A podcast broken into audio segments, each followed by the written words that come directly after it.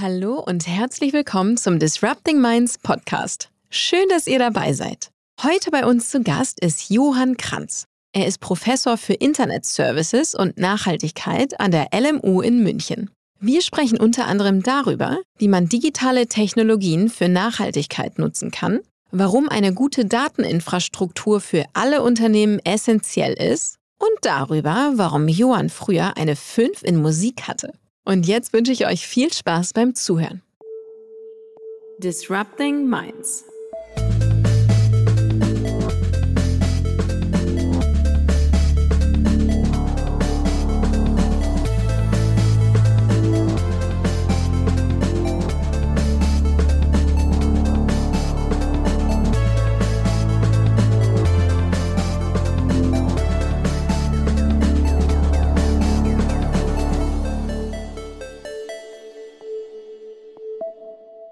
Morgen oder Moin Moin, muss ich ja äh, sagen. Lieber Johann, herzlich willkommen in Hamburg und schön, dass du da bist. Ganz meinerseits. Sehr schön hier. Schön da zu sein. Du bist, hast den weiten Weg aus äh, München hierher gemacht, äh, extra für diese Aufnahme. Das mit der Hochzeit am Wochenende, das, äh, das, ja, äh, fast. das äh, sagen wir nicht.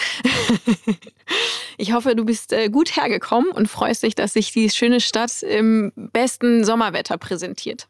Das kann man so sagen. Die Bahn war sogar schneller als geplant hier Krass. in Hamburg. Und ähm, ich durfte heute auch noch eine schöne Morgenrunde drehen an der Alster. Also das war sehr schön. Hat mir immer wieder gezeigt, dass Hamburg wirklich die schönste, zweitschönste Stadt dieser Republik ist. Mit nach, kleinem nach, Abstand. nach, nach Berlin, oder? Was nicht ganz, nicht ganz. Du kennst ja mein Fable für München. Das nee, aber war toll. Sorge. Schön hier zu sein. Freut mich. Super. Du, ähm, lass uns einmal ganz, äh, ganz simpel anfangen mit, wer bist du und was machst du? Ja, äh, also ganz simpel. Ähm, ich heiße Johann, Johann Kranz. Ich bin äh, Professor an der LMU München äh, für digitale Dienste und Nachhaltigkeit. Und ähm, ja, habe aber auch viele andere Hüte auf, also äh, sei es jetzt im, im, im Startup-Bereich, äh, sei es jetzt verschiedene Gremien, sei es jetzt Politikberatung und so weiter. Also das Feld, äh, das ich beackere, ist jetzt mehr als nur Forschung und Lehre, aber das ist sozusagen eigentlich der, der Ursprung von allem irgendwie. Okay, da, ähm, das ist gut, denn dazu quetsche ich dich gleich gerne nochmal äh, weiter aus. Ähm, du bist ja Speaker bei uns, bei Disrupting Minds. Was sind so die, die groben Themen, und ich weiß, das ist bei dir gar nicht so leicht, weil du so viele hast, aber was würdest du sagen, sind so die Kernthemen, die du gerne auf Bühnen in die Welt trägst? Ja, äh, das ist oftmals gar nicht so leicht, ja, weil wie gesagt, ja, äh, man kriegt natürlich in der in der Forschung und Lehre natürlich auch viel mit, vor allem natürlich in meinem Bereich jetzt, also digitale Transformation etc. und auch das Thema Nachhaltigkeit, was mich sehr bewegt. Ähm, aber ich würde sagen, eigentlich ist es so im Endeffekt wie meine zwei Forschungsthemen aufgesetzt. Ne? Das eine ist, wie digitale Technologien ähm, bestmöglich eingesetzt werden in Unternehmen, was sie auch für Veränderungsprozesse bewirken. Ja, sei es jetzt eher, sagen wir mal, die Organisationsthemen, wie kannst du New Work machen, wie kannst du sozusagen die, die Vorteile der Digitalisierung wirklich gut ausnutzen. Aber auch natürlich die, die, die Nachteile, die Digitalisierung mit sich bringt. Ne? Also denken wir nur im Bereich Social Media oder denken wir an Monopole in, bei den digitalen Plattformen etc. pp. Denken wir an ähm, künstliche Intelligenz ähm, und, und die ethischen Implikationen davon. Also das ist sozusagen dieses, dieses Thema digitale Technologien, wie sie Organisationen verändern, wie Organisationen aber auch wieder digitale Technologien nutzen. Genau, und das zweite Thema ist, wie man digitale Technologien für die Nachhaltigkeit nutzen kann. Also heißt, ähm, ein Thema zum Beispiel, was mich da gerade viel beschäftigt, ist die Kreislaufwirtschaft, also Circular Economy. Wie schaffen wir es eigentlich mit den begrenzten Ressourcen, einer steigenden Weltbevölkerung, ähm, unseren, ja, unseren, unseren materiellen Wohlstand bestmöglich äh, so, so ähm, zu wahren ja, oder vielleicht auch in Teilen auch, auch auszubauen, dass wir äh, nicht immer mehr Ressourcen brauchen, ja, sondern dass die Ressourcen im System bleiben. Also jetzt schmeißen wir halt einfach vieles weg. Ne? Wir extrahieren es, mhm. wir produzieren, ähm, dann nutzen wir es teilweise viel zu, äh, viel zu kurz, ja, und dann schmeißen wir es weg. Ne? Und das sind ja alles irgendwie wertvolle Ressourcen oder wir verbrennen es. Ja, und ähm, um diesen Zustand zu ändern, ja, sind wir gerade in vielen Forschungsprojekten mit dabei. Es gibt auch schon viel in der, in der Wirtschaft auch, äh, was wir sehen. Ähm, zum Beispiel ähm, kann ich erwähnen, ähm, BMW hat, hat letzte Woche die neue Klasse vorgestellt. Da wird auch viel ähm, zirkulär sein, also von den Ressourcen, ist gar nicht so einfach. Welche, also, neue, welche neue Klasse war das? Äh, neue Klasse ist die, deren neuen Modell, also deren Antwort würde ich jetzt mal sagen auf, auf Tesla, ja. Also mhm. auch wenn man sich das Interieur anschaut, sehr BMW-like designt, aber vom mhm. Interieur äh, würde ich jetzt mal sagen, wirklich digital vorausschauend ähm, und wirklich sozusagen mal die alte Modellpalette sein lassen und mal neu geplant. Ganz, mal ganz neu gedacht. Ja. Mal ganz neu gedacht, ja. Und äh, genau, und da ähm, legen sie auch wirklich großen Wert drauf, dass da auch viele der Materialien eben im, im Kreislauf genutzt werden. Ne? Vor allem bei Batterietechnik ist es natürlich ein großes Thema.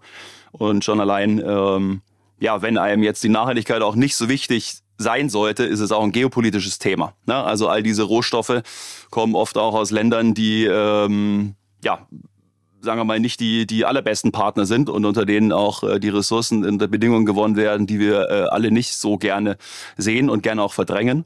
Und da ist es natürlich schon auf der Hand liegend, dass wir als rohstoffarmes Land, ja, oder auch wenn wir europäisch denken, diese Ressourcen möglichst lange im System behalten und ähm, dann auch möglichst äh, ja, lange auch nutzen etc. Und das ist äh, ein sehr schönes Forschungsfeld. Und dafür brauchst du Digitaltechnologien, weil mhm. ansonsten erschlägt dich die Komplexität, ähm, sonst kannst du das äh, nicht, nicht effizient machen. Genau, und da sind wir gerade in, in diversen Forschungsprojekten dabei, das ähm, zu ändern. Ja. Aber cool. ist natürlich ist natürlich ein Marathon. Ja, ja absolut. Eigentlich, glaube ich, sind wir schon in unserer ersten Kategorie, in die ich jetzt leite. Brennstoff. Was treibt dich um? Was treibt dich an? Was bewegt dich? Und ich glaube, du hast es zum Teil schon äh, beantwortet mit der Bühnenfrage. Ähm, ja, ja. Äh, ich habe wahrscheinlich mein Briefing nicht gut genug gelesen. Ich bin schon, ich bin schon, äh, ich bin schon, ich bin oder ich habe es vorausgenommen. Äh, ich bin schon etwas, ähm, ja, ich bin schon ein bisschen äh, weiter gegangen. Nee, aber genau, das sind diese Themen. Ja, also ich habe ja das schöne Privileg, dass ich äh, in in meinem Job die Themen, die mir die mir wichtig sind oder von denen ich denke, dass sie auch gesellschaftlich einfach wichtig sind. Ja, aber ich bin in der glücklichen Lage und Position, dass ich diese Themen eben wählen kann und ähm, und und dafür ähm, auch noch bezahlt werde. Ja? Also das ist eigentlich ein großes Privileg, ja, das ich habe und und diese Themen, die mir am Herzen liegen. Ja, also ähm, wie man mit Digitalisierung eben gute Sachen macht, mhm. ja, ähm, und und und Digitaltechnologien einfach auch ähm, so nutzt. Ja. Also verantwortungsvoll äh, heißt es äh, oder responsible heißt es ja ähm, und auch für Nachhaltigkeit. Das sind die Themen, die äh, die mich antreiben und und ja für die es sich auch lohnt, ja, äh, glaube ich, glaube ich. Ja, zu kämpfen ist vielleicht übertrieben, ne? aber ähm, für die es sich lohnt, sich einzusetzen. Ja, zu kämpfen ja schon auch, weil es hängt ja auch, äh, hängt ja auch wahnsinnig äh, viel dran für, für uns alle. Also finde ich ist gar nicht so ein schlechter Begriff. Total, total. Also auf mehreren Ebenen. Ne? Also das fängt bei, bei Kindern an, ne? Also fängt irgendwie an mit der ersten Ach, Nutzung TikTok und so weiter. Oder man kann auch natürlich super Sachen äh, machen, ja, also im Sinne von ich nutze Lern-Apps, aber also Digitaltechnologien sind wie jedes andere Werkzeug auch. Du kannst sie für sehr sinnvolle Sachen nutzen und du kannst sie für sehr schlechte Sachen nutzen. Ne? Das ist genauso wie mit künstlicher Intelligenz. Die, die kannst du äh, einsetzen für, für wahnsinnig tolle Sachen, ähm, aber auch für Sachen, die ähm, weniger toll sind ja, und sehr gefährlich sind. Ja? Also deswegen, die Technologien sind an und für sich wertfrei. Ne? Aber es geht darum, zu sensibilisieren. Das ist natürlich meine Aufgabe auch äh, in, in, ähm, jetzt in der Lehre und in Lehrveranstaltungen eben zu zeigen, okay, also pass auf, äh, du kannst gute Sachen machen, aber du musst auch dran denken. Ja. Oftmals sind es ja auch Konsequenzen, an die man gar nicht so stark denkt. Ja. Ich denke immer, an Social Media. Ja, während der äh, während des arabischen Frühlings, ja, haben wir alle gejubelt und gesagt, ja, wie toll und Demokratisierung und so weiter. Naja, gut. So und ab ähm, 2016, ja, und wahrscheinlich mit mit mit äh, mit Trump und Snowden und so weiter und so fort, ja, wurde uns klar, okay, damit kann man auch ähm, sehr sehr gesellschaftlich sehr schlechte Dinge machen. Ja, äh, wie kann man das verhindern? Ja, ähm, und ich glaube, da ist, da, da ist noch einiges zu tun, auch in den Unternehmen. Ja, die stehen oft natürlich auch vor schwierigen Entscheidungen, ja, weil es sich oft ökonomisch mehr lohnt, ähm, sagen wir mal, die Übernutzung ja, und, und sagen wir mal, die, die menschliche Natur auszunutzen. Ja, ähm, ja, aber dafür muss man eben sensibilisieren und dann im Endeffekt auch, ähm, auch einstehen. Ja, und um das einfach auch ähm, ja, möglichst auch öffentlichkeitswirksam und auch in der Lehre natürlich ähm, auch als Thema zu haben. Erzähl mal bitte, wie dein, wie, wie können wir uns deinen Job eigentlich vorstellen? Also jetzt mal, wenn, wenn wir jetzt mal ähm, mit Uni anfangen. so. Ähm, Job als Familienvater machen wir gleich. Ähm, ja, das ist was eine sehr. Männer nie gefragt hätten. Ja. Ähm, nee, aber jetzt, also Forschung und Lehre, wie funktioniert's? Und du hast ja gerade schon, schon mehrere ähm, Felder genannt, aber wo sind, wo sind jetzt gerade wirklich aktuelle Schwerpunkte oder wie viele hat man? Wie ist dein Team strukturiert? Äh, Also sollen wir ein bisschen aus dem Nähkästchen plaudern? Alles, ja? ist, ich will es alles ist, wissen. Es ist das. Ähm, lustigerweise hatte ich bei meiner Antrittsvorlesung, also das äh, macht man, wenn man einen Ruf bekommt, äh, macht man eine Antrittsvorlesung, ja, bei dem dann irgendwie Freunde, akademische Freunde, Freunde aus dem Privatleben und natürlich äh, alle, die man aus der Wissenschaft und Praxis kennt, äh, kommen. Und da hatte ich lustigerweise äh, eine Folie, also eine Meme-Folie im Endeffekt, ne, was die Leute denken eigentlich, was ich mache. Ja? Also äh, ich glaube, meine, meine, meine Freunde denken, dass ich so wie der Monaco-Franze, äh, weiß nicht, wer, wer das noch kennt, eine sehr schöne, eine sehr schöne Serie aus den, ich glaube, aus den 80ern, oder? Ähm, mit, mit Helmut Fischer, ja, dass ich dann äh, Eis essen gehe äh, mit, mit meinen Studierenden. die dir die Ähm, Tasche tragen, Die oder? mir, genau, die mir die Tasche tragen. Ja, das ist leider, leider geht es, geht es ein bisschen unter, ja. äh, andere denken, ich sitz, ich sitz irgendwie im, im, im Keller und, und äh, nudel Daten irgendwie durch, ja, und sehe kein Sonnenlicht, Weil du was mit Internet auch weil ich irgendwas mit Internet mache und irgendwas mit Daten mache und Datenanalyse mache. Ähm, also es hängt immer davon ab, was man ähm, mit diesem Job erreichen mag. Ja, mir war nach einem Praktikum bei einem großen deutschen Industrieunternehmen, das ich während meiner Studienzeit gemacht habe, relativ schnell klar, so Konzern, das ist nichts für mich, weil ich ähm, Dinge schnell umsetzen mag und dafür auch Verantwortung übernehmen mag. Ja? Und das habe ich dann gemerkt, dafür brauche ich zu lange, äh, um sozial kompatibel und für mich das auch aushaltbar irgendwie zu erreichen. Ne? Also das ist ja schon immer noch so, ja, also das dauert mindestens 10, 15 Jahre, ja, bis du sozusagen operativ Verantwortung übernehmen kannst. Ja? Das war mir einfach zu lange. Dann habe ich äh, nach, dem, nach dem Studium ähm, mit ähm, Ja, ganz kurz, sorry, wo hast du was studiert? Ich habe Wirtschaftsinformatik studiert ähm, in, in Leipzig und war dazwischen eben auch mal ein Jahr in Spanien, also einmal ein halbes Jahr Erasmus und dann eben bei diesem Industriekonzern. Ähm, genau, und dann habe ich nach dem Studium ja gegründet. Also ich war so zwischen erster, erster Arbeitnehmer und, und, und, und Mitgründer, ähm, weil, ja, weil man eben Startup eben schnell Dinge umsetzen kann und schnell Verantwortung eben hat. Ne? Also das waren immer die Sachen, die mich einfach, ähm, die mich angetrieben haben. Ähm, bin dann da raus und in die in die Forschung. Das war mir aber noch nicht ganz klar, dass ich eigentlich wirklich im Forschungsbereich bleibe. Ich habe gedacht, ich mache jetzt meine Promotion, ja, und, und danach äh, werden wir sehen, wohin mich das trägt. Und es hat mich dann, Also während der Promotion bist du in die Forschung dann an der. ja, also in der Promotion forschen natürlich auch, aber dann äh, nee, hast du natürlich schon, also kriegst natürlich auch mit, ja, und, und was du machen kannst. Und ich hatte das Privileg, dass ich wirklich einen ganz, ganz tollen ähm, Chef hatte, der, ähm, ja, der einen wahnsinnig stark gefördert hat und, und der einfach auch gezeigt hat, welche Bandbreite man, man auch ähm, irgendwie in diesem, in diesem, in diesem Job auch, auch, ähm, auch machen kann und welchen Impact man auch äh, haben kann. Ja. War das an der gleichen Uni? Ähm, nee, das war an der LMU. Ah, das also war ich habe an der LMU okay. promoviert, genau. Und ja, und ähm, bin dann für ja fast viereinhalb Jahre ähm, dann nach Göttingen gegangen. Da gab's äh, eine sogenannte Juniorprofessur, ähm, die, die ganz gut gepasst hat. Ja. Ähm, aber um die initiale Frage, um da wieder, ich habe den Bogen weit gespannt, ja, aber um zu verstehen, ja, was mich da eigentlich antreibt ähm, und was es für verschiedene Formen gibt. Ne? Du kannst natürlich sagen, du du ähm, du machst den Job, weil dich die Lehre wahnsinnig stark motiviert, ja, und und das ist sozusagen deins, ja. Dann kannst du sagen, du machst es, weil dich die Forschung so stark interessiert und und und das ist deins. Ja, die beiden Sachen sind auch meins. Ich mache die sehr gerne, aber ich mache darüber hinaus eben auch noch viele viele andere Sachen. Ja? Also in diversen Gremien, Verbänden und so weiter. Wir haben das erste deutsche Digitalstipendium zum Beispiel mit einem Verein, dessen Vorsitzender ich bin, äh, in München gegründet. Ich engagiere mich äh, im Bereich Entrepreneurship an der LMU und generell im Münchner Ökosystem äh, als Business Angel, bin Aufsichtsrat, Beirat und so weiter. Also in diversen Bereichen, wo man eben dann auch sieht, okay, also all das, was man in der Forschung, wir machen natürlich auch viel Feldforschung, also heißt im Endeffekt ähm, Fallstudien, ne? also du, du arbeitest mit den Unternehmen, begleitest sie, führst Interviews, äh, kriegst äh, Zugang zu deren Dokumenten und so weiter, siehst, wie Entscheidungen gefällt werden, sprichst mit unterschiedlichen Stakeholdern, ähm, um dann eben rauszufinden, warum klappt zum Beispiel die Umsetzung einer Digitalstrategie, warum klappt sie nicht? Okay. Ja?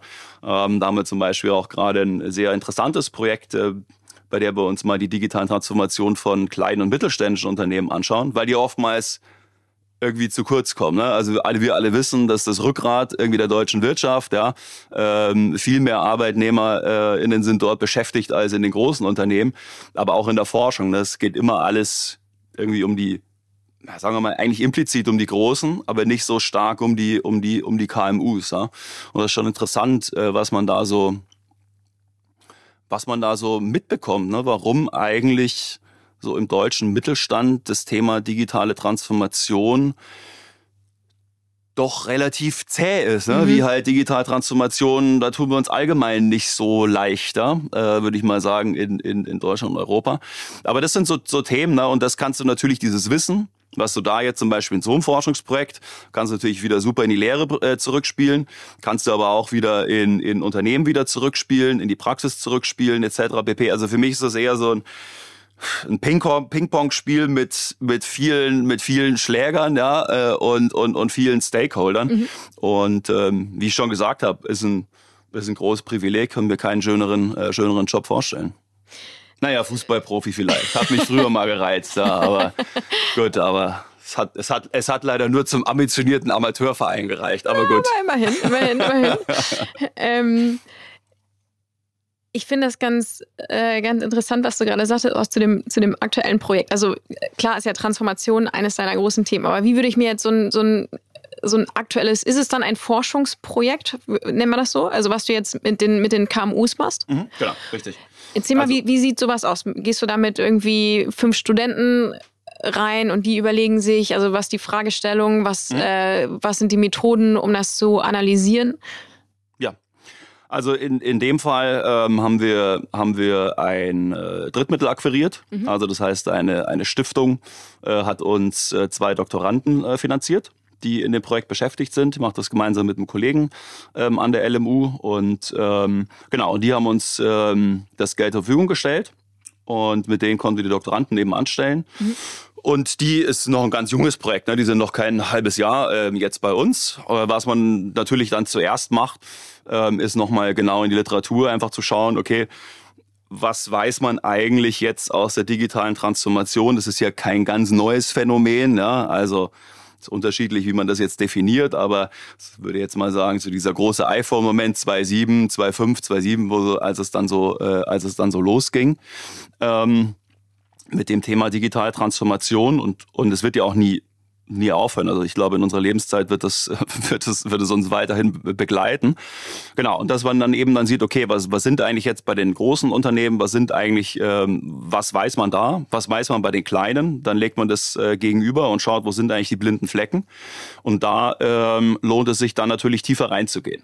Und was wir jetzt zum Beispiel gemacht haben, ähm, jetzt erstmal äh, als, als sozusagen dann als zweiten Schritt, nachdem man sich erstmal eben da eingelesen hat ähm, in die in die ganze Literatur und natürlich kriegt also mein Kollege ist auch äh, viel mit der Praxis unterwegs. Ne? Wir kriegen natürlich auch irgendwie viel mit, ja, weil wir eben auch äh, viel Austausch auch mit der Praxis haben. Ähm, und genau, und dann haben wir erstmal jetzt äh, so 30, 35 Interviews geführt ähm, mit ähm, ja, meistens sind das, sind das äh, InhaberInnen aus, aus den KMUs, ja. Ähm, aber auch, ähm, auch mit Beratern haben wir gesprochen, auch mit, mit Private Equity Funds ähm, und all, alle die, von denen wir dachten, die sind da Experten und haben gute, und haben gute ähm, Insights, ja, die uns da, die uns da weiterbringen. Naja, aber wie gesagt, wir sind jetzt, wir sind dann noch ganz am Anfang. Das wird dann natürlich noch weitergehen und wir werden auch noch weitere Fallstudien machen. Aber so wollen wir da eben da rankommen, ja. Und dann ist natürlich wichtig und das kommt leider oftmals in der akademischen Forschung äh, ja zu kurz, weil die Anreizsysteme einfach so sind. Ähm, dass man eben speziell in jungen Jahren sehr viel publizieren muss in den richtigen Zeitschriften, in denen es sehr schwierig ist, ja, ähm, reinzukommen. Also wir sprechen da von Akzeptanzraten im, im niedrigen, mittleren, einstelligen Prozentbereich. Oh, mhm. ja. So ein Prozess kann ähm, drei, vier, fünf Jahre dauern ja, bis solche Arbeiten veröffentlicht werden. Gehen über mehrere, über mehrere Begutachtungsrunden. Die, also mein, mein größtes Package, also man spricht immer vom Package, ja, du kriegst dann die Kommentare der Gutachter und musst dann nochmal Daten analysieren oder nochmal schärfer argumentieren oder was auch immer machen. Äh, das war mal bei 60 Seiten. Das ist wohlgemerkt nicht der Artikel, der dann erscheint, sondern nur die Antworten auf die, Begut äh, also auf die, auf die Gutachterkommentare. Also schon teilweise echt, ähm, man muss sich da schon immer mal wieder motivieren. Ja, das Thema muss einem so motivieren, dass ja. du das dann auch wirklich, äh, wirklich durchmachst. Also das ist, ist schon eine ziemliche aktuell? Ochsentour. Ja? Ist denn nicht auch das Problem gerade? Äh, gerade in deinem Feld, ähm, ja. dass dann nicht irgendwie, ne, wenn man über Technologien spricht, äh, dass es dann eigentlich ein alter Hut ist? Ja. Also die, die Gefahr besteht. Ähm, was du da natürlich machen kannst, gibt auch Konferenzen. Die sind halt nicht so angesehen. Also wenn du da akademische Karriere planst, musst du schon in den richtigen Zeitschriften sein. Da sind jetzt bei den Informatikern ist es wieder ein bisschen anders. Da sind die Konferenzen ähm, wichtiger oder, oder sagen wir mal einigermaßen äh, gleich, äh, gleich wichtig. Äh, bei uns im Gebiet, ja, also der, der Wirtschaftsinformatik oder International Information Systems ist schon so, du musst ja in den richtigen Zeitschriften sein. Ähm, sonst kriegst du ja keinen Ruf, ne? also keine, keine Dauerstelle. Ja? Also es ist ja sehr, das ist ja schon sehr darwinistisch, dieser, dieser Prozess. Ne? Also ähm, um, um dann wirklich an die ja, Lebenszeitprofessur irgendwie zu kommen. Ähm, gut, und du musst dir halt bei der Themenwahl, musst du halt schon berücksichtigen, dass es halt auch in drei, vier, fünf Jahren auch noch relevant ist. Ich sage nicht, dass es immer so lange dauern muss. Ja? Ich hatte wir hatten auch mal sehr viel Glück. Ne? Wir hatten nur eine, äh, eine Review-Runde, also eine Begutachtungsrunde, weil alle Gutachter äh, innen happy waren. Ähm, hatte ich, also kam jetzt einmal vor, ja, das ist nicht der Normalfall, ähm, aber das war sehr schön. Also das hat dann anderthalb Jahre gedauert. Es muss nicht immer so lange dauern, aber es dauert oft zu lange. Ich bin da auch großer Verfechter davon. Viele denken auch natürlich um und sagen, okay, wir müssen das auf zwei Runden beschränken und wenn es dann nicht passt, dann, dann halt nicht. Ja? Aber wir müssen da einfach auch schneller werden. Also das ist schon Wasser auf meine Mühlen. Ja? Dachte ich auch gerade, ähm, eigentlich absolut. klingt für mich auch nach einem Thema, das äh, transformiert werden könnte. Total, total. Also in dem Ganzen, also ich mache ja viel zur Transformation. Ähm, muss aber auch sagen, also der akademische Bereich, ja, der universitäre Bereich, ähm, auch da gibt es sehr viel, also dieselben Probleme, die man in Unternehmen sieht, ja, sieht man bei uns natürlich auch. Ja. Äh, wobei natürlich bei uns jetzt, ähm, nachdem hier viel natürlich öffentliches, öffentliches Geld und so weiter ähm, ähm, mit reinfließt in die Finanzierung, äh, ist es natürlich auch anders. Ne. ist halt einfach, ist halt Verwaltung. Ne? Also ähm, und die, die Einzelnen ja, sind, äh, sind ganz oft äh, willig und wollen, aber das System, äh, die Prozesse ist doch sehr oft dann sehr träge. Aber das ist das Schöne. Ne? Also mein Lehrstuhl, äh, bei dem können wir sehr, sehr schnell sein, können, können Themen sehr, sehr schnell äh, besetzen, ähm, vorausschauen. Wie ich schon gesagt habe, auch bei der Themenwahl, wenn du jetzt in eins dieser Journale rein willst, dieser Zeitschriften, bei denen du eher länger brauchst, musst du dir auch Themen suchen, die in drei, vier, fünf Jahren noch relevant sind. Also das heißt, du musst schon nach vorne schauen und nach vorne denken, ähm, weil es natürlich nichts bringt, wie du schon gesagt hast. Ne? Wenn du in drei, vier Jahren irgendwas rauskommt, wo du dir eine Technologie anschaust, die sich wahnsinnig stark verändert hat oder wie auch immer. Du musst dir schon ein Thema aussuchen, was eine gewisse Relevanz auch äh, noch später haben mhm. wird. Nochmal zurück zu deinem, zu deinem täglichen Sein. Also, ähm, genau, du sagtest, und, und zu deinen thematischen Schwerpunkten auch. Du sagtest ja, also jetzt dieses, dieses aktuelle KMU-Projekt, das ist ja eins, mhm. ähm, Transformation. Ähm, ich weiß, ESG ist auch ein, ein, großes Thema. Greift das nicht eh auch in, also kann man das noch trennen, wenn man auch so ein, so ein Projekt hat, äh, digitale Transformation, mhm. ist es nicht eh auch sehr eng verwoben mit, äh, ja, mit ESG auch? Es sollte, es sollte eng verwoben sein. Also ähm, du hast da sehr recht. Viele sehen es aber nicht so. Also ähm, zum Akademisch Beispiel jetzt, oder in den Unternehmen? Ähm, also in den Unternehmen auf alle Fälle. Und ich würde jetzt mal sagen, in der Wissenschaft kommt drauf an. Ne? Mhm. Also ähm, ich würde jetzt nicht sagen, dass, dass, dass es alle wahrscheinlich so sehen oder so stark auf dem Schirm haben, ähm, aber, schon, aber schon viele. Ja? Also um, um mal ein Beispiel zu nennen, äh, was jetzt zum Beispiel in diesen Experteninterviews da rauskam, ähm, war, dass eben äh, die Dateninfrastruktur einfach ähm, oftmals nicht ausreicht, um Digitalisierung zu machen. Jetzt brauchst du die Dateninfrastruktur aber natürlich auch, um erstmal überhaupt zu messen, was hast du eigentlich für einen Impact? Also was hast du eigentlich für ein, für ein also das I in ESG, also was hast du für ein, für ein, für ein, für ein, für ein Impact, einen Einfluss dein Unternehmen auf die Umwelt? Das kannst du, das kannst du einfach nicht, ja, das kannst du nicht als, als Grundlage für Entscheidungen nehmen, wenn dir diese Daten fehlen. Wenn du es nicht messen kannst, ja klar. Ja, und wir sehen, also das ist nicht nur ein Phänomen in, klein, in, in kleinen Unternehmen. Ja? Also ähm, zum Beispiel im MSCI World Index sind ja 10.000 Unternehmen drin. Und nur 40 Prozent von diesen Unternehmen, die ja alle riesen, riesen äh, Firmen sind, sind nur 40 Prozent in der Lage, ihre Scope 1 und Scope 2 Emissionen auszugeben. Das sind die Emissionen, die sozusagen direkt im Unternehmen entstehen und dadurch, dass sie halt Energie äh, und, und fossile Ressourcen oder Ressourcen allgemein nutzen. Aber die fossilen sind ja unser, unser großes Problem mhm. da. Ja? Also das muss, muss man sich mal vorstellen. 40 ja? krass. Und das ist noch nicht mal Scope 3. Ja? Also da habe ich zum Beispiel da, da ähm, äh, bin ich Beirat bei einem Startup an der LMU, Telusio heißt das, ähm, die zum Beispiel sich auf die Scope-3-Messung äh, fokussieren. Ja, also das heißt, all die Emissionen, äh, die eigentlich in der, in der Lieferkette in der vorgelagerten Lieferkette, ja, also bevor sozusagen ein Vorprodukt bei dir ankommt am Hof ja, oder in der Produktionshalle und danach ja, ähm, was, was dort für Emissionen dann bei der Nutzung und so weiter auch entstehen. Ja. Und da sind wir noch ganz weit weg davon, ja, also dass wir, dass wir das machen. Ja. Es ist natürlich auch komplex. Also ich sage nicht, dass es einfach ist und dass du einfach irgendwie mit der Hand schnippst und dann hast du diese Daten. Aber das ist ja wirklich, also Daten sind ja der Ursprung von allem. Ne? Und das sehen wir in vielen Unternehmen. Es ist natürlich immer ein laufender Prozess, ja, aber eine Dateninfrastruktur, in der alle Daten zusammenlaufen, die Metadaten ordentlich gepflegt sind, möglichst breit auch alle Zugriff haben, ist, ähm, ist weiß Gott in allen, nicht in vielen Unternehmen da, ja, wenn überhaupt in, wenn es überhaupt da ist. Also ich, das ist ja auch, wie ich schon gesagt habe, wie Transformation, es gibt kein kein Endstadium. Ne? Also es kommen immer wieder neue Daten und mehr Daten und so weiter. Das musst du immer, das ist ein, ist ein Prozess, aber du musst sozusagen mal in der Lage sein, über eine Dateninfrastruktur ähm, alle Daten eines Unternehmens zu haben. Und wenn ich das noch kurz äh, anfügen darf, wir hatten auch eine sehr schöne Fallstudie gemacht mit einem ähm, Chemieunternehmen, äh, ähm, was im, im DAX ähm, auch, äh, DAX 40 jetzt ist.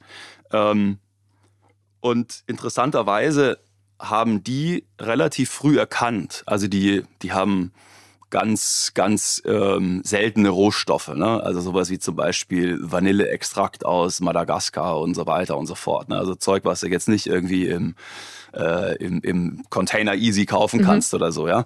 Und ähm, die haben eben sehr früh erkannt, okay, also wir haben Klimawandel, ja, wir haben geopolitisch ähm, könnten könnten da auch Probleme auftreten. Und was die gemacht haben, ist, dass sie eben diese Rohstoffe mit so einer Rohstoff-Balance Scorecard im Endeffekt ähm, nach den äh, UN SDGs, also diesen mhm. Nachhaltigkeitszielen, gerankt haben. Was ist, hat das für einen Impact und so weiter? Haben dann auch überlegt, gibt es andere Alternativen? Können wir, können wir in den chemischen Prozessen was verändern? Ähm, und haben da eben diese Daten dann auch wirklich eingesammelt. Ja? und haben da, äh, also die sind extrem erfolgreich, konnten auch ganz, ganz groß, ne? also die machen halt viel, was ähm, oder viele Stoffe, die Menschen sich quasi auf die Haut schmieren ja, oder in sich in sich rein äh, in sich reinkippen ja, oder oder essen. Das heißt, also die waren halt natürlich über die ganze über das ganze Bio ähm, und und dass die Leute mehr auf Ernährung achten konnten die natürlich ihren, ihren Kunden auch wieder diese, diese Rohstoffe dann auch liefern und auch die Informationen glaubhaft liefern.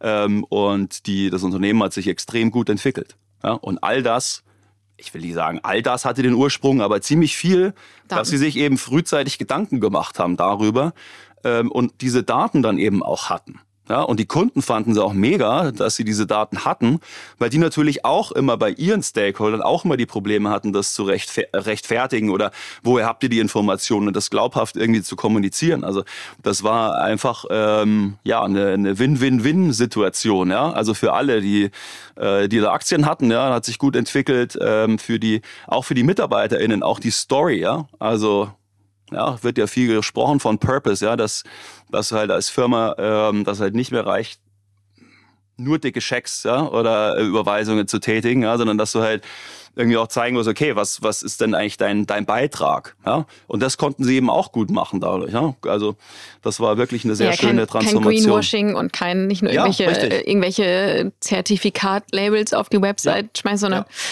ähm, zu den Daten würdest du sagen, dass wir ähm, so im internationalen Vergleich ähm, sind wir da schlechter in Deutschland? Du meinst jetzt, also was die Datennutzung, Dateninfrastruktur und so weiter betrifft? Richtig, genau. Ähm, also ich denke, ich denke, dass du da eigentlich die Unternehmen, sagen wir mal, in zwei Camps einteilen kannst. Es gibt die Unternehmen, die meistens auch vielleicht ein bisschen jünger sind, tech-affiner sind, bei denen auch ähm, in den Entscheidungsgremien, ja, also je nach Größe, sei es jetzt Vorstand oder Aufsichtsrat, ähm, einfach auch Leute sitzen, die, die halt wirklich digital denken, ja, die einfach auch sehen, also klar ist so eine Investition in Dateninfrastruktur erstmal schwierig, ähm, also schwierig zu berechnen, was hast du jetzt da für ein Return on Investment, ja, oder was ist irgendwie dein, dein, dein Net Present Value, das ist schwierig zu sagen, ja, das weißt du ähm, nicht oder nicht mit, sagen wir mal, ganz großer Wahrscheinlichkeit. Aber was ich jetzt schon aus meiner Erfahrung sagen kann, wenn du diese Daten mal hast, öffnet sich ein ganz großer Lösungsraum, ja, mit dem du ganz unterschiedliche Dinge machen kannst. Aber du brauchst halt jemanden, ja, der die nötige, der die nötige ja, Macht, Hierarchie, Entscheidungsbefugnis hast und sagt, wir machen das jetzt. Ja, sehe ich auch oft, wir haben auch Unternehmen, die bei denen der Gründer oder Gründerin noch sehr stark in den, in den Unternehmen äh, mit drin ist. Ja? Also insbesondere jetzt so, sagen wir mal so 20, 30, 40 Jahre alte Softwarefirmen, bei denen diese Personen der aktuellen Führungsmannschaft, weil sie eben noch sehr stark affiliiert sind oder im Aufsichtsrat sind, gesagt haben, wir setzen auf diesen Trend, komme was wolle. Also dieses, dieses Risiko einzugehen. Ja? Und in meinen Augen ist es eigentlich überhaupt kein Risiko, sondern wenn du in 15 Jahren ähm, immer noch äh, erfolgreich sein magst am Markt, musst du einfach ein paar Schritte machen, mhm. äh, die notwendig sind. Ja? Und du siehst vielleicht nicht, ähm, ja, wie bei einer, nehmen wir an, du kaufst jetzt eine Maschine, ja, und siehst halt, mit der Maschine kann ich so und so viel effizienter produzieren, habe weniger Ausschuss, mehr Qualität und das ist so und so viel wert. So ist es halt nicht bei Daten. Ja, ähm, und, und, und deshalb ist es halt einfach auch so wichtig, dass da, dass da Leute äh, am Ruder sind, die, die das einfach erkennen. Ja? Du kannst einfach nicht mehr erfolgreich sein. Aber das ist ja auch eine ganz, ganz große Kulturfrage und eine mhm. Mindset-Frage. Also wenn du jetzt sagst, jüngere Unternehmen, ähm, ja, um überhaupt die Bereitschaft ähm, ja. zu haben. Bei jüngeren Unternehmen, klar, die fangen ja schon mal mit einer ganz anderen äh, Datenstruktur an, ja, an. Aber was erzählst du denn dem, dem Obernieder, unterbayerischen KMUler? Also wir machen auch Projekte Deutschland, Europa und weltweit, aber, aber, aber natürlich auch gerne, äh, natürlich auch gerne in München und Oberbayern. Ja, ist schön, dass ich unter und Niederbayern. nee, aber jetzt mal ohne, ohne Witz, also weil oft sind natürlich, das sind ja, das, das sind ja dann teilweise auch Familienunternehmen. Ähm, wo ja auch nicht immer äh, die Patriarchen äh, vor ihrem 80. Geburtstag äh, rausgehen. Auch von denen gibt's äh, innovative Köpfe. Aber ja. wie kriegt man denn sowas gedreht oder die Bereitschaft oder ist es tatsächlich dann irgendwann über Zahlen, weil man sieht, oh hoppala, ähm, geht, uns geht da jetzt einfach ja. was, was äh, verloren gerade? Also ich glaube, wenn du es in den Zahlen siehst, hast du eigentlich schon, eh schon verloren. Spät, ja. Dann ist zu spät. Also dann ist zu spät. Ähm, Also, also generell bin ich der Meinung, dass natürlich sowas wie, wie ja, Innovativität und, und Neugierde jetzt keine Frage des, des, des Alters ist. Ne? Also mein Opa ist 99, wird hoffentlich bald auch 100. äh, ähm, und der liest auch gerne noch die Sachen, die ich schreibe und so weiter. Also der ist immer noch neugierig. Ja, das, ich glaube, das ist bei KMUs halt oft natürlich eine Frage der Ressourcen, ja, wie, wie auch Finanzierungsfragen etc ähm, die es halt vielleicht jetzt nicht so, so, so einfach machen. Ja?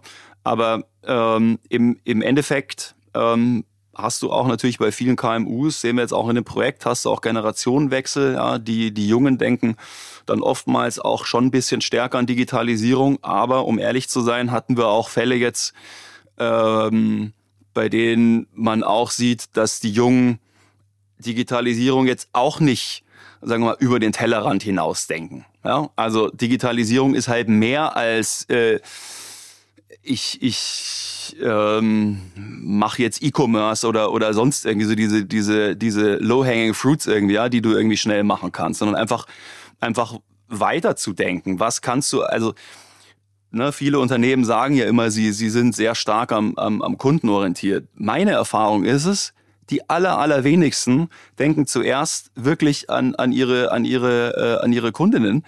Die, die meisten glauben zu wissen, was sie wollen und dann hast du deine Prozesse und setzt sie um. Aber wirklich radikal, also ich meine radikal im Sinne von, das wirklich so umzusetzen, ja, wie äh, Konsumenten mit Produkten, Service und so weiter umgehen, machen meiner Erfahrung nach wirklich, wirklich wenige. Und da muss man einfach sehen, okay, was, wie wird sich einfach die Welt ändern in 15, 15 Jahren? Was sind die, was sind die Bedürfnisse der, äh, vielleicht der, der neuen Kundenschaft? Was sind die Bedürfnisse auch international? Ja? Also, ähm, ich habe beispielsweise neulich gelernt, dass ähm, Autokunden in China speziell gerne auch am Wochenende stundenlang in ihrem Auto sitzen und lesen, Musik hören, da sind oder äh, Videos Platz, schauen. Weil sie mehr Platz haben als in ihren Ich weiß Wohnungen, nicht, oder, oder weil die Verwandtschaft so, äh, weil die Verwandtschaft so nervt. Ich habe keine Ahnung warum, aber, aber siehst du, das, das ist, also du musst diese Bedürfnisse halt irgendwie, das war ein Beispiel, aber das, das kannst du natürlich für ganz, ganz viele Unternehmen irgendwie sehen, ja. Und ähm, ja, und, und da ist es meines Erachtens einfach wichtig, dass man seine Hausaufgaben macht, weil sonst wirst du einfach als Unternehmen in fünf, zehn Jahren ganz große Probleme kriegen. Ja. Wir sehen ja auch, also viele Technologietrends international, ja, finden, würde ich nicht sagen, nicht ohne uns statt ja, und ohne Europa, aber wir müssen uns wirklich gewaltig strecken, dass wir ähm, nicht nur was Regulierung anbelangt Weltmeister sind, sondern auch, äh, ich will es gar nicht schlecht reden, ne? also Regulierung äh, ist ein wichtiger Teil und ich finde oftmals tut man der EU-Regulierung oder überhaupt ähm, Unrecht. Ja? Also die Ideen sind gar nicht so schlecht, über die Umsetzung können wir reden. Ähm, aber sonst wären wir einfach zum, zum Zwerg, ne? weil wir sehen so viele, so viele, also künstliche Intelligenz, autonomes Fahren etc. Da müssen wir einfach wirklich, wirklich sehr, sehr, sehr viel besser werden.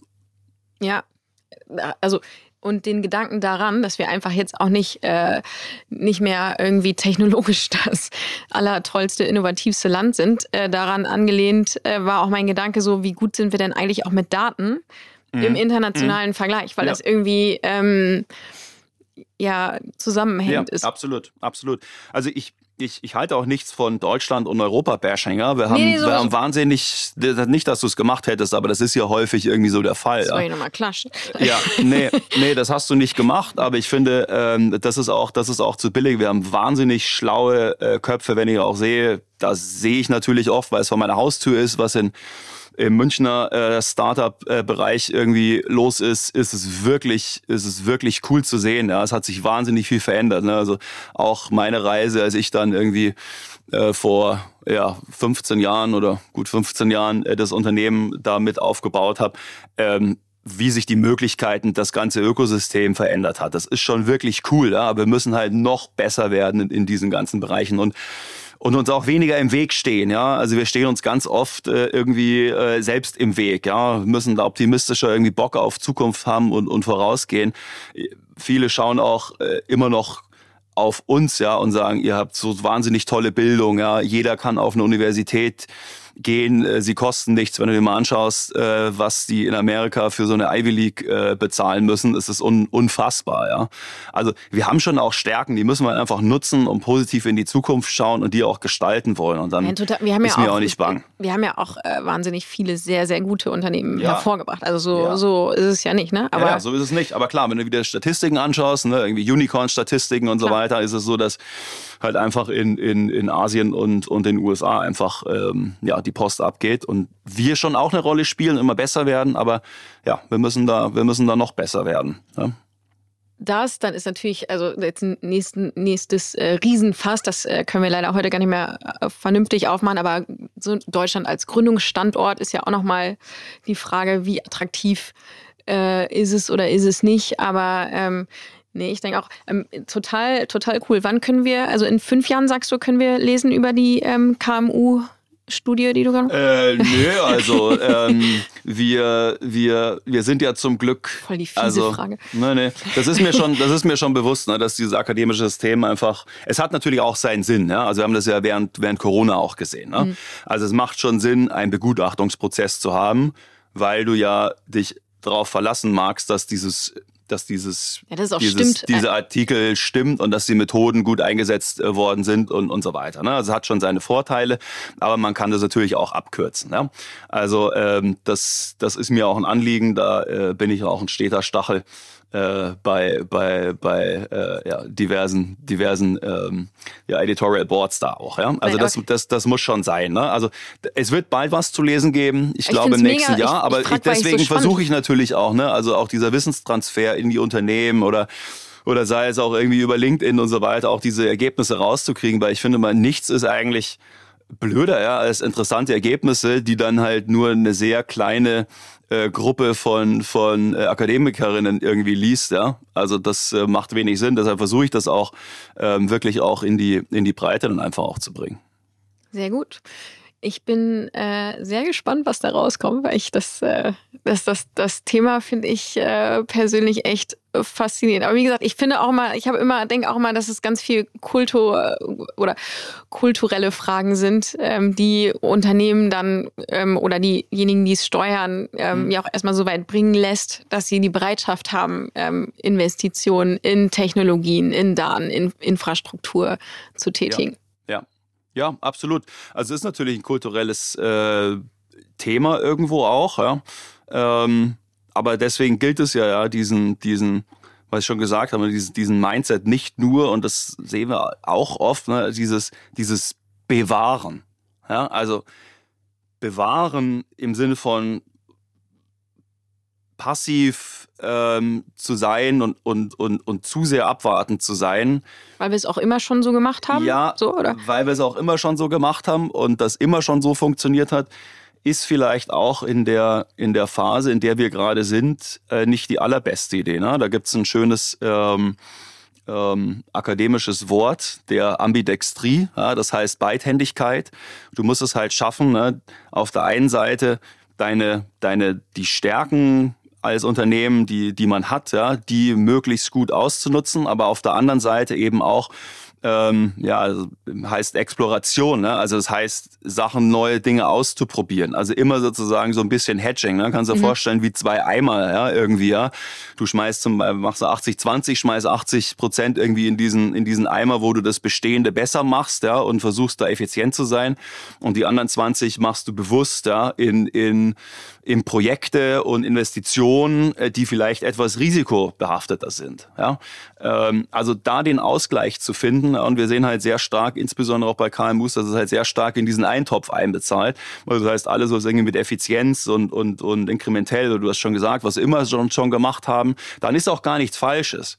Na, mhm. Aber links und rechts passieren viele Sachen. Es gehen auch viele neue Möglichkeiten und Türen auf. Warum soll man die nicht nutzen? Ja, also da haben viele Unternehmen ja auch gute, gute, gute Basis, auf der sie aufbauen können. Ja? Sei es jetzt irgendwie ihre, ihre, ähm, ihre, ihre MitarbeiterInnen, ja, oder sei es jetzt auch ähm, über, über die jahrelange Erfahrung. Ja, und das dann irgendwie zu nutzen, ja, für diesen, sagen wir mal, mehr risikobehafteten Bereich, ja, der viele Chancen auch bietet, ja, wenn man das finanziell darstellen kann, man sollte das machen, sagen man es finanziell darstellen kann, wie du gesagt hast. Ne? Wenn die Zahlen, wenn die Zahlen schlechter werden, dann ist meistens schon schon zu spät. Ja, und wir sehen das ja auch. Also viele ähm, insbesondere Automobilzulieferer zum Beispiel, ja, äh, da haben viele auch wirklich Probleme natürlich jetzt mit den neuen Technologien, weil sie da nicht rechtzeitig genug ähm, drauf gesetzt haben. Also, ja, glaube ich. Ne? Okay. Ich würde vorschlagen, wir zwei werfen mal einen Blick in die Zukunft. Gerne. Future. Wir haben sie schon die Parkbankfrage genannt. Ähm, oh, okay. Gut. Habe ich, hab ich glaube ich, lange schon nicht mehr so gefragt. Wenn du mal später, wenn du so alt bist wie dein Opa, ähm, wäre der, noch, schön. der noch wäre mega schön, innovativ wenn ich auch, ist. Wenn ich, auch, ja, wenn ich auch noch so fit wäre, geistig und körperlich, das wäre, das wäre toll. Ja. Ich glaube, der hat am gleichen Tag Geburtstag wie ich. Fiel mir irgendwie gerade ein. Kann das sein im Januar? Neujahr? Ja. Echt? Ja, ah, weil ich keine Ahnung, warum ich weiß, wann dein Opa Geburtstag Toll. Wir feiern.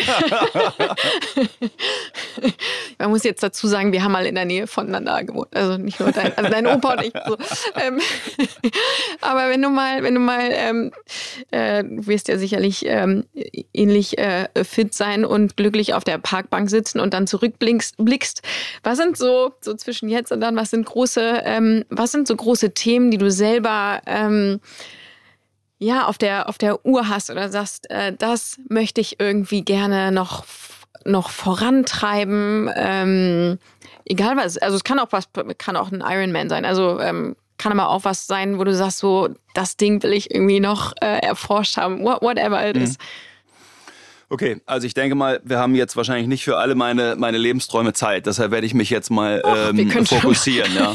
Also der Ironman, der Ironman ist schon ein, ein Ding, äh, der mir, der mir schon äh, im, im Kopf schwebt. Ja. Da müssen wahrscheinlich die Kinder ein bisschen größer sein, weil da äh, äh, muss Papi viel trainieren, ja, ähm, dafür. Aber gut, vielleicht mal so einen kleinen äh, Triathlon dazwischen einstreuen. Das würde vielleicht gehen. Nee, also im Endeffekt, ähm, wir hatten es eingangs schon. Ne? Also was mich, äh, was mich antreibt, ist, ist das Thema Digitalisierung. Ja, ich bin halt einfach ein, ein Tech-Nerd, ja. Ähm, und, und wie man Digitalisierung aber so einsetzt, ja, dass sie ähm, ja einfach der Gesellschaft, Menschheit, unseren Planeten einfach auch, auch irgendwie nutzen, ja, und nicht, ähm, nicht alles macht, macht immer Sinn, ja, was wir mit den Technologien machen. Ähm, oder ist auch, ist auch gut, was wir mit denen machen. Aber das ist ein, ein Thema, äh, was, mich, was mich antreibt. Da kann ich auch aus einem anderen Projekt noch erzählen, was wir äh, jetzt auch starten, das Thema Datenökosysteme oder Data Spaces. Ähm, da machen wir ein großes Projekt mit dem äh, Bundesministerium für Wirtschaft und Klimaschutz äh, gemeinsam und vielen anderen Partnern. Ähm, auch wieder auf das Thema Daten, ja, Datenverfügbarkeit. Ja, also viele Unternehmen äh, sitzen natürlich auch auf ganz wertvollen Daten, die wir aber eigentlich nicht nutzen obwohl wir Daten, also anders als andere äh, ja, Produkte oder, oder Güter ja ganz oft nutzen können, ohne dass sie an ihren Wert verlieren. Ne? Also wenn wir jetzt hier uns beide um Eis streiten, hat einer von uns Glück und einer von uns Pech. Wenn es jetzt darum geht, dass hier irgendwie äh, eine Datenbank ist, können wir die beide anzapfen. Ja? Und es ist vielleicht noch ein Geschäftsmodell für, für die äh, Firma oder, oder auch die Behörde oder wie auch immer, die die Daten verkauft. Ja? Und das versuchen wir jetzt eben da gibt's ja auf europäischer Ebene Gaia X und, und andere und Catena X ja in der Automobilindustrie, die da, die da, ähm, die da rangehen. Ähm, weil man eben sieht, okay, also die Effiz das Effizienzpotenzial innerhalb von Unternehmen ist nicht 100 Prozent ausgeschöpft, aber sehr weit. Ja, aber was jetzt äh, so interorganisational, ja, also in der Supply Chain, da sind noch sehr viele Effizienzpotenziale. Und das genauso wie, wie auch Kreislaufwirtschaft lebt halt davon, dass äh, wir Daten zugänglicher machen. Ja? Ähm, dass, wir, dass wir die Unternehmen auch ein Geschäftsmodell bieten. Ja? Also wenn du diese Daten hast, die sind für alle andere vielleicht wirklich Gold wert, ja? dass da auch ein Geschäftsmodell dahinter steht. Ja, genau. Aber das ist natürlich ein Thema. Ne? Also kulturell hast du angesprochen. Ne? Also viele, die dann sagen, nee, also meine Daten gebe ich ja nicht Daten. raus. Meine Daten, ja, die gebe ich nie raus, gehören mir. Ja? Ähm, das ist ein Thema, ja, mit dem wir uns da beschäftigen, aber auch das Thema Governance. Wie kannst du eigentlich sicherstellen, dass diese Daten sicher sind, ja, Datenschutz und so weiter eingehalten wird, etc. Ähm, und wie sehen die Geschäftsmodelle aus? Du brauchst ja auch irgendwie eine, eine, eine Instanz, die sozusagen den, den, den Datenraum ähm, pflegt und hegt und die Prozesse, ja, wie, wie sieht das aus? Und das äh, werden wir da in diesem, ähm, in diesem Projekt ähm, eben, eben rausfinden. Äh, speziell mit den Use Cases äh, Gesundheit, Pflege. Ja, also das Thema äh, Pflege, ja, wir werden, wir werden ja über den demografischen Wandel sehr, sehr viele, ähm, sehr, sehr viele ähm, ja, Menschen haben im Alter, ja, die ja sehr gerne zu Hause weiterleben äh, würden, ja, aber wo die Angehörigen und sie selber halt einfach ähm, gerne wissen würden, ähm, wie geht's ihnen, ja? Und mhm. das kannst du natürlich heutzutage alles äh, digital machen, ja, und da auch äh, eben auch mit ja, relativ überschaubaren Investment im Endeffekt äh, das, das machen. Aber die Daten müssen halt geteilt werden. Ne? Die Pflegedienste müssen darauf Zugriff haben, äh, die Wohnungswirtschaft muss da mitziehen. Ne? Und deswegen haben wir da alle diese Partner da in diesem Projekt mit dabei. Und das Thema Energie. Also was ja auch, da komme ich übrigens her. Ne? Also ich habe zu Smart Grids und Smart Metering ähm, ähm, promoviert, ja? und also Regulierung, technische Aspekte, Akzeptanz und so weiter. Ähm, und auch das ist abschließend auch wieder wahnsinnig, ja? wenn du siehst, ja, wie weit andere Länder sind. Die, die rollen teilweise die dritte äh, Generation von Smart Mietern aus. Wir jetzt teilweise die erste, weil wir es wirklich mal wieder geschafft haben, ähm, wirklich das letzte Mühe äh, auch äh, zu regulieren. Ähm, anstatt mal, anstatt es mal wirklich zu nutzen, ja. Und seitdem ich jetzt stolzer Besitzer meiner eigenen Photovoltaikanlage bin und täglich sehe, wie viel ich produziere und was wie viel Strom verbraucht und so weiter und wie unser Elektroauto da eingebunden ist, und meine Kinder auch checken, was ist eine Kilowattstunde und wie viel ist es und wie ist es mit der Sondereinstrahlung und so weiter. Was da möglich ist, schon allein über diese Information und dann gehst du auch anders damit um und versuchst dann irgendwie dein Auto zu laden, wenn gerade die Sonne scheint, wenn, wenn es geht, ja, äh, damit du sozusagen direkt den, den Sonnenstrom da reinkriegst. Also ähm, ja, und das haben wir eben wieder mit dem Smart Metering-Thema total ja, verpennt und, und wieder jeden Sonderfall irgendwie durchreguliert. Ähm, und das würde ich mir wünschen, dass wir da einfach uns echt ein bisschen entspannen, pragmatischer werden ähm, und, und Lust auf Zukunft haben. Sehr gut. Und dann sitze ich auf meiner Parkbank und vielleicht habe ich auch ein bisschen was erreicht, auch über, über die Lehre und die, und die Forschungsprojekte. Das wäre, das Mit wäre schön. Mit Sicherheit. Mit Sicherheit. Vielen Dank. Ich äh, schiele gerade auf die Zeit und denke, es ist eine gute Idee, dass wir leider schon, aber ich mag sie ja sehr gerne, in unsere letzte Kategorie kommen. Feuer frei. Bist du bereit? Ich bin bereit. Okay, für Feuer frei. Warte mal. So, also so, vor mir, äh, vor mir, man kann uns ja leider nur hören. Also vor mir ist ein Behältnis mit vielen Zahlen und die 23 lacht mich an, weil ich ja Basketball-Fan bin, ja und die 23. Alles klar. Bist du ein Morgenmensch oder eine Nachteule? Äh, weder noch, äh, ist jetzt eine blöde Antwort, aber ich muss mal sagen, also mit Kindern hast du ja keine Chance. Ja? Also da musst du dann irgendwie, irgendwie da, da, da, wirst du gezwungenermaßen zum Morgenmensch. Ähm, ich, ich, äh, ich, ich könnte auch teilweise länger schlafen, wobei ehrlich gesagt verlernt man das ja. ja. Äh, man kann schon irgendwie gar nicht mehr. Die innere Uhr ist, ist so zuverlässig. Also also weder noch. Also ich kann mir auch alles irgendwie einteilen, je nach Lebensstil. Also Gut. während meiner Studierendenzeit war ich dann, war ich eher ein bisschen anders unterwegs, aber jetzt wahrscheinlich doch eher, ähm, ja, den Elternmodus. Sehr gut. Mhm. So, ah, auch schön. Auch Sport. Die 10 ist natürlich auch im Fußball sehr beliebt, ja. Jetzt, ähm, ich gucke, was deine Antwort ist, sonst frage ich nachher deine Frau. Was ist deine nervigste Eigenschaft? Meine nervigste Eigenschaft. Ähm, also ich habe, glaube ich, viele nervige Eigenschaften. ich versuche sie bestmöglich äh, zu, zu kanalisieren. Also ich bin latent unpünktlich. Es ist für mich ein, ein, ein großer Kampf, ja, auch morgens die Kinder immer. Es liegt meistens gar, gar nicht so stark an den Kindern, sie wirklich rechtzeitig äh, in der Schule und so weiter abzuliefern. Da bin ich aber auch besser geworden und, und wahrscheinlich ist es wahrscheinlich also so ein typisches. Weil in Bayern die Lehrer so streng sind, ja, oder? Auch, ja, auch so ein typisches Männerphänomen, ähm, dass ich oftmals meine, vieles besser zu wissen als andere. Und ich muss mir oft auf die Zunge beißen, wahrscheinlich. Ja. Okay. Das war jetzt aber sehr ehrlich. Da wird meine Frau gleich auch nichts anderes erzählen, glaube ich. Das, ähm, wir rufen sie gleich an. Ähm, klang aber sehr ehrlich. Ähm, boah, voll die harten Fragen heute. Gibt es eine Sache, die du richtig bereust? Eine was? Eine Sache, die du richtig bereust. Ähm, also es gibt jetzt nicht dieses, diesen einen Moment, wo ich sage, das bereue ich wirklich. Das falsche Fahrrad gekauft. Also ja, kannst du immer wieder äh, zurückgeben. Also ich finde, also Lebensentscheidungen kann man ja ganz oft revidieren, nicht alle. Also ähm, ehrlich gesagt nicht. Also vielleicht, das vielleicht auch an alle, die vielleicht jetzt irgendwie jünger sind, ja, äh, und, und äh, eben ja, jetzt irgendwie keine Kinder und so weiter und Bausparer und irgendwie Kredit abbezahlen müssen oder was auch immer.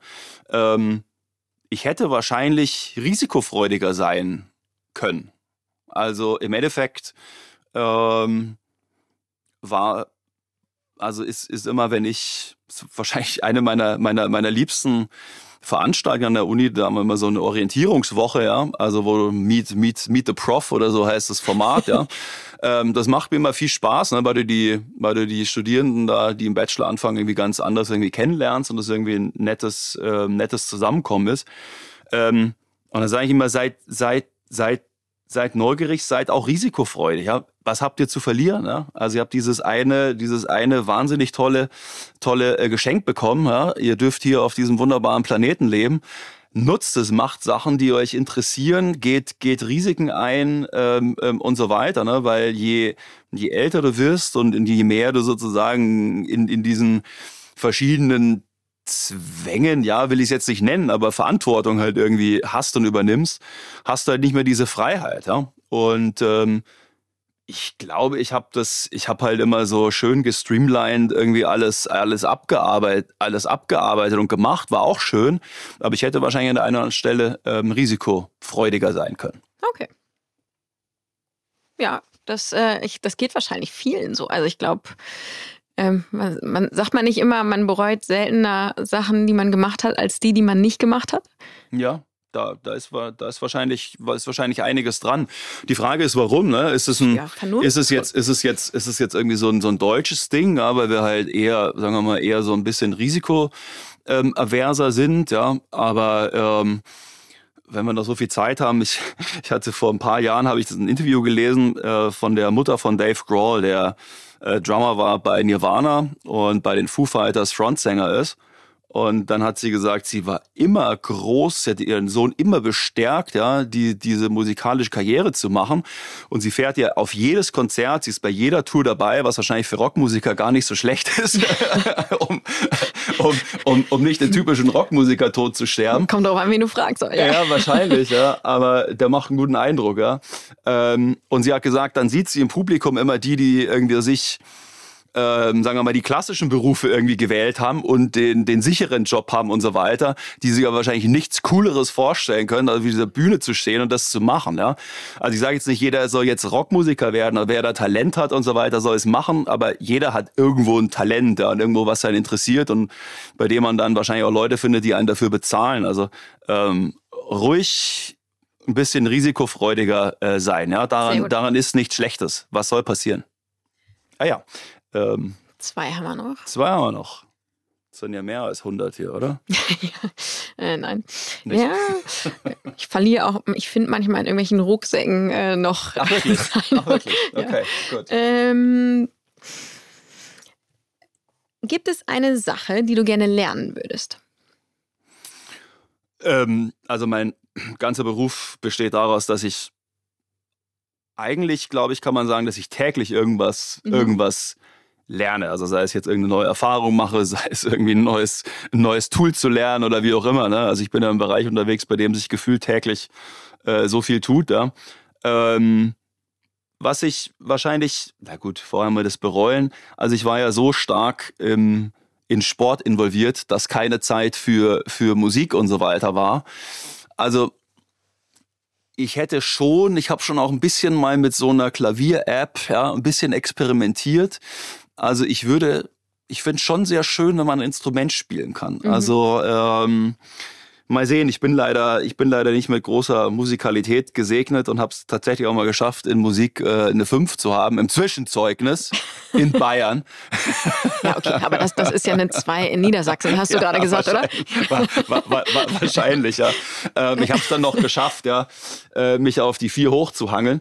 Aber das sagt dann wahrscheinlich schon einiges aus über das Schulsystem und meine Musikalität. Aber nö, das ist, glaube ich, was, was ich. Ähm, da ist es ja auch schön, ne? also diese ganzen digitalen Helferlein, die es ja, da total. mittlerweile gibt. Ja? Und ich stelle mir das sehr ent, ent, entspannt vor. Also okay. das könnte ich, das würde mich auch herausfordern. Aber wie gesagt, ich bin da wirklich nicht besonders mit Talent gesegnet. Okay. so, und jetzt schon die letzte Frage. Ja, schon die letzte Frage. Gut. Dann Alright. nehmen wir die hier. Mm. Was machst du im Urlaub als erstes? Also tatsächlich, was ich im Urlaub als erstes mache, ist, dass ich immer das Auto ausräume und ganzen, das ganze Zeug, was wir dabei haben. Ja, wir sind da auch sehr sportlich unterwegs, meine Kinder auch schon, unsere sämtlichen äh, Sportutensilien da rauszumachen.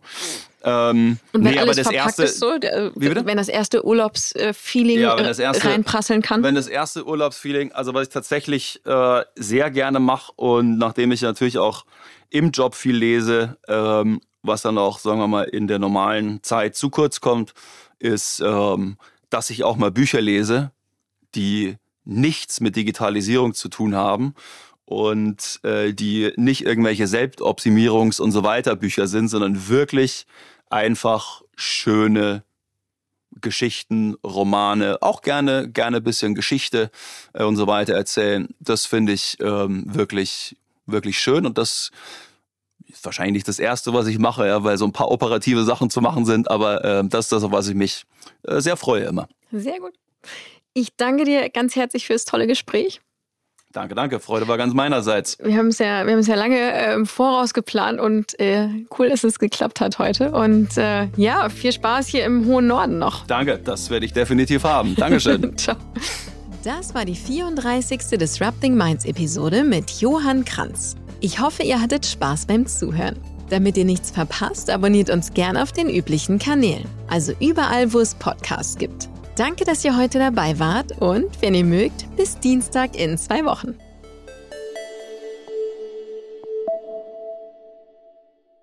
Dieser Podcast wird produziert von Podstars bei OMR.